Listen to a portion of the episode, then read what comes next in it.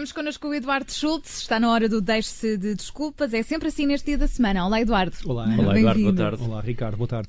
E hoje, Eduardo, muitas pessoas recorrem ao ginásio, vão ter contigo porque querem perder peso. E, efetivamente, é um dos motivos de maior procura da atividade física é o controle e a gestão de peso. E isso justifica-se pelos nossos números nacionais em relação à questão da peso e obesidade. Verifiquei aqui um estudo do nosso Serviço Nacional de Saúde que avaliou a prevalência do excesso de peso e obesidade na população nacional e posso dizer-vos que 28% das pessoas em Portugal têm obesidade e 39% têm excesso de peso. São coisas diferentes. São distintas, mas caminham para o mesmo fim, no caso, um mau, um mau fim, que é uma população com níveis preocupantes de excesso de peso. Mas essas pessoas têm consciência e é por isso que procuram o ginásio? Ou... Eu julgo que sim, quanto mais não que- seja. Os números são realistas e, e quanto mais não seja do ponto de vista estético, a pessoa sentirá que há aqui alguma coisa a fazer por isso. E, portanto, não sendo esse o único motivo pelo qual devem procurar atividade física, percebo que seja, eh, no caso, a maioria. Sim. Mas é muito importante, Eduardo, percebermos exatamente o que é o peso, porque às vezes subimos eh, para uma balança e aquele valor que está ali não é tudo gordura. Não, de facto não é. E a balança, a balança dá-nos um número, um peso muito cru, em que não nos distingue o que é que é, vou chamar um bom peso de um peso menos bom. Portanto, a composição corporal, aquilo que compõe aquele peso, é de facto muito importante analisar. E a composição passa por ver o que é a massa gorda, a massa isenta de gordura, e isso sim nos dá uns parâmetros muito mais fiáveis. Isso, isso deve ser feito logo na primeira abordagem, quando se, quando se vai pela primeira vez ao ginásio, por exemplo? Deve Se tentar possível, logo sim. qual até, é. até porque eu falei numa outra emissão que, se possível, recorrer a uma avaliação de condição física Claro. era um bom ponto de partida. E a avaliação terá também esta missão. A questão, a questão do peso, não é? Sim. E, e como é que se mede, como é que se medem esses parâmetros? Explica lá. Na verdade, há várias formas de o fazer. Eh, há formas, umas mais diretas, outras menos diretas de aferir esses valores, mas uma muito simples e rápida de estimar a composição corporal e a percentagem de massa gorda é a chamada balança de bioimpedância.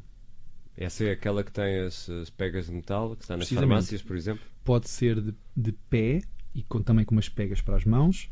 E, no fundo, o que mede são as diferenças de resistência à passagem da corrente elétrica nos tecidos, nomeadamente na gordura, e nos tecidos com mais água, que é o caso do músculo. E portanto as pessoas. eh, Isso é fiável? Eh, Imagina, uma pessoa que tem um imp- implantes mamários. Eu sei que nós já conversámos em off sobre isto, não é? Sim. Isso às vezes pode não ser muito rigoroso. É, de facto, o implante mamário é uma das variáveis que faz eh, condicionar este tipo de valores. Portanto, a assertividade deste, deste tipo de aparelhos, apesar de ser, ter algum grau de assertividade, também tem a sua margem de erro.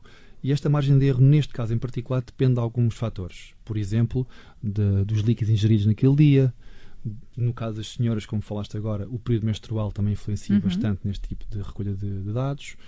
Hum, enfim, portanto, são- mais ou menos aproximados àquilo que será a realidade, é isso? Aproximados sim, mas sempre, no caso em particular da bioimpedância, tem aqui uma sobrevalorização. Portanto, normalmente mede por cima. E há, há algum método mais infalível, Eduardo?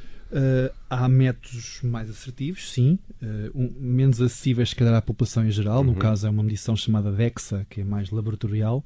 Mas há uma outra que se pode aceder, que é a medição das pregas cutâneas. Para quem não sabe o que é uma prega cutânea, no fundo, O que é uma prega cutânea? muita gente tem medo de medir as pregas cutâneas, mas eu Eu- passo a explicar. Soa-me a pneus. Exatamente. Isso.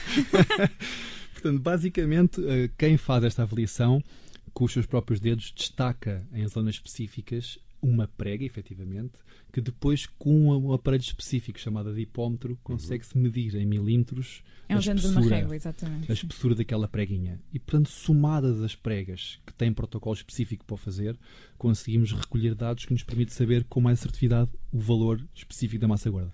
Portanto, Eduardo, na próxima semana vamos falar de estratégias para perder este peso, porque há exercícios específicos que podem, que podem aqui fazer toda a Há de diferença. facto estratégias que permitem isso, sejam elas do ponto de vista cardiovascular do treino resistido, e que permite, depois de saber estes valores e ter consciência deles, permite depois traçar então um caminho para melhorá-los. Muito bem, Eduardo Schultz está sempre connosco neste dia da semana. Deixe-se de desculpas, não perca então o próximo episódio. Obrigada, Eduardo.